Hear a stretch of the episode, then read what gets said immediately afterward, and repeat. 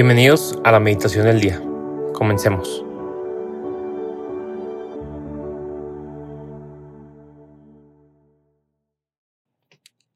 En nombre del Padre, del Hijo y del Espíritu Santo. Amén.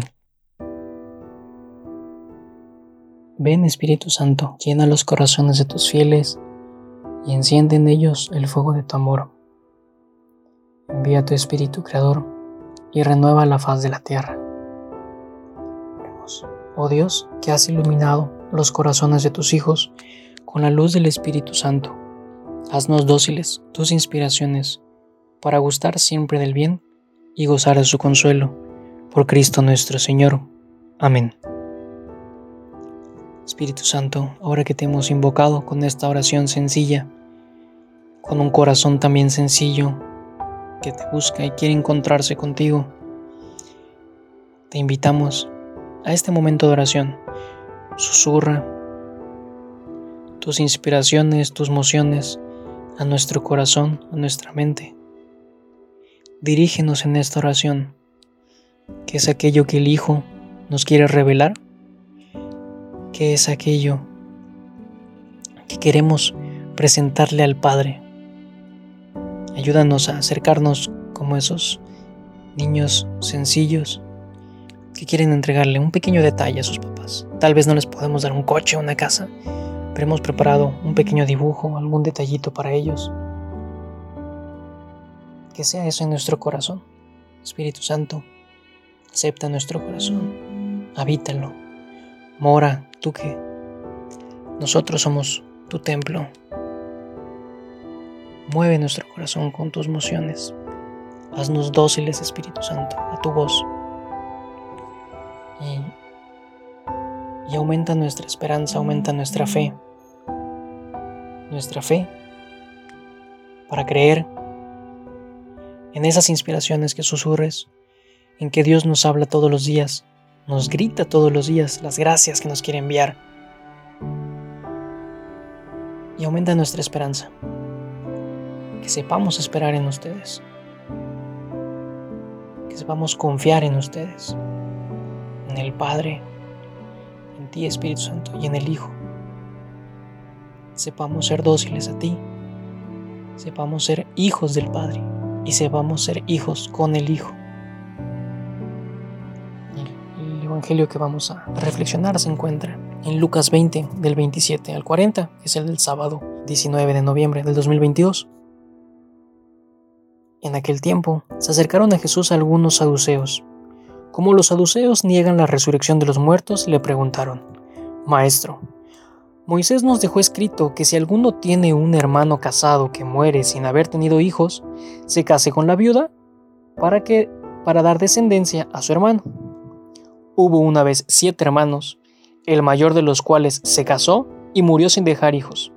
El segundo, el tercero y los demás, hasta el séptimo, tomaron por esposa la viuda, y todos murieron sin dejar sucesión.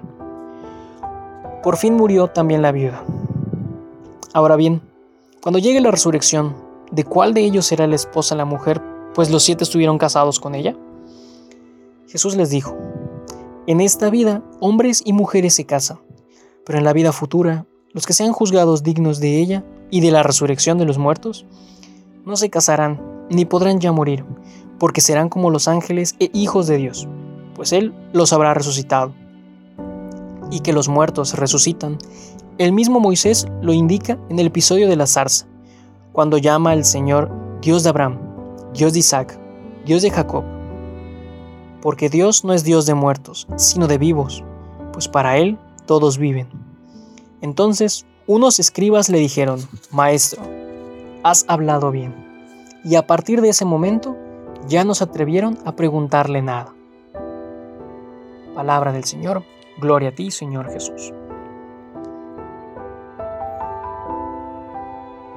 Una idea muy sencilla que, me gustaría compartirles para para que sigamos en estos momentos de oración es y dar algunos puntos tal vez para que nos ayuden a seguir con esta con este sensación, esta melodía a lo largo de a lo largo del día de hoy es la eternidad.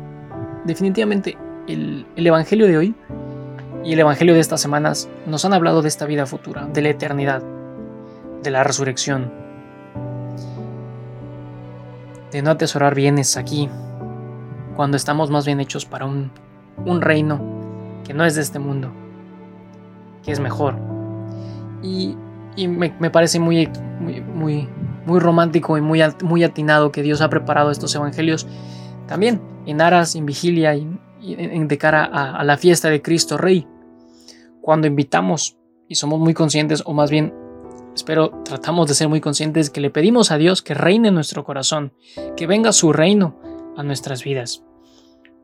Y cuando hablamos de esa eternidad, eh, podemos recordar, y, hace, poco, platicaba con, alguien de, esta carta de San Pablo, que dice que el, ojo no vio ni el oído escuchó lo que Dios tiene preparado para aquellos que le aman.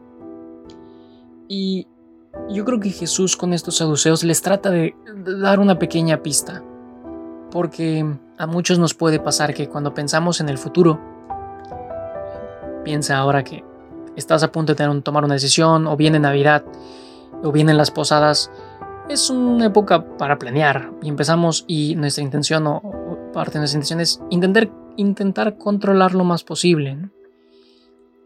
Entonces, que si la cena, que dónde va a ser, que qué vamos a cocinar, y pensamos o tenemos la idea de que también en el futuro o con el futuro podemos hacer eso. Y que a veces tratamos de encasillar a la eternidad así, concebirla como que la voy a poder controlar o puedo controlarlo, cuando en realidad es una invitación que Dios nos hace a todos.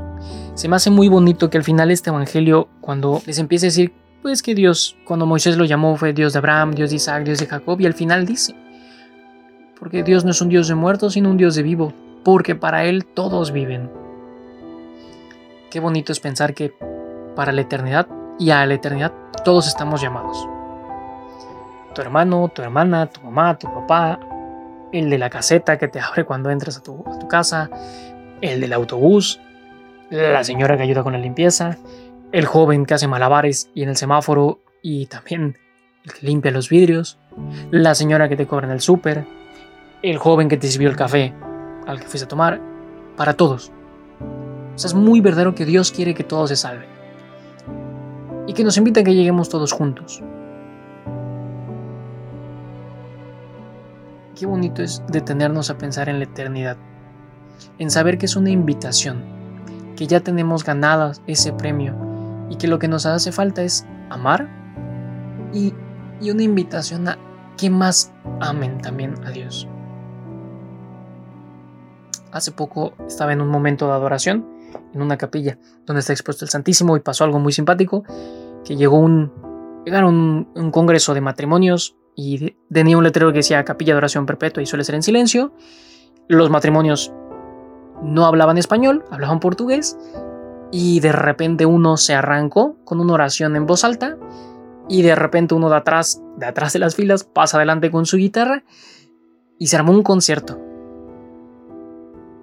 y una cosa tremenda y una gozada ver a tantos matrimonios orando e intercediendo por ellos que dije, caray, este es el cielo. Este es el cielo de que este sacramento, como el matrimonio, como la vida consagrada, como la vida religiosa y como la vida también de laico, a esto está llamado, a vivir en una comunión, en una alabanza constante, en agradecerle constantemente a Dios. Y fue un momento muy bonito y muy íntimo de tantos matrimonios orando unos por otros, con el Santísimo expuesto, con una alegría y con gozo de querer estar ahí y dando gracias el esposo por la esposa y la esposa por el esposo. Que hoy Jesús también utiliza en el Evangelio este ejemplo del matrimonio, de que hoy hombres y mujeres se casan, pero en la vida futura será todavía más pleno. Ojalá y, los que escuchen y en esta ocasión tengan novio, novia o estén casados, tomemos un momento para encomendar a esa persona que hemos elegido para caminar a nuestra vida. Y queremos llegar a la eternidad juntos, porque ese es el plan. Que cuando lleguemos le digamos a Dios, ¿no? Préstamelo, préstamela un ratito más, ¿no? Entonces es una invitación muy bonita a vivir también nuestra vocación, nuestro estado de vida y también a mirar a la eternidad. El día de mañana o el día que, que podamos vivir la fiesta de Cristo Rey, cuando digamos viva Cristo Rey, digámoslo también con estos dos sentimientos. Señor, quiero vivir, quiero, quiero que vivas en mí, quiero que tu reino llegue a mí. Pero imprime también en mi corazón ese anhelo y ese deseo de eternidad, de querer llegar con los más posibles a tu reino. Quiero que mis hermanos, mis hermanas, lleguemos juntos a disfrutar.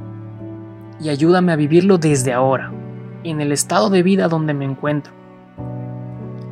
Si soy joven, si ya soy mamá, si soy papá, si soy una señorita, ayúdame a vivir hoy ese reino y a llevar a los más posibles. Y que imprimas también en nuestros corazones ese anhelo de eternidad. Sepamos responderlo con una voz generosa. Te queremos pedir, Espíritu Santo, que intercedas, que renunciamos al control, a pensar que podemos controlar también la eternidad y proclamar esta verdad. La eternidad ya la hemos ganado, Jesús la abrió para nosotros. Ahora caminemos juntos hacia esa eternidad.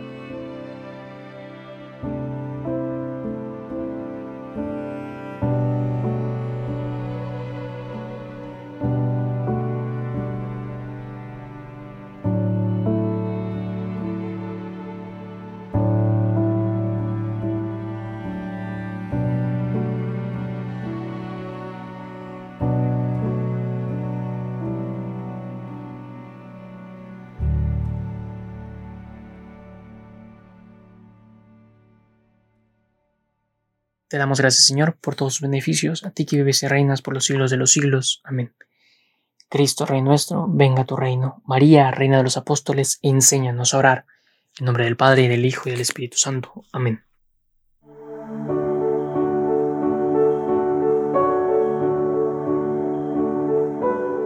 Permanece meditando lo que más te haya llegado al corazón. Nos escuchamos mañana.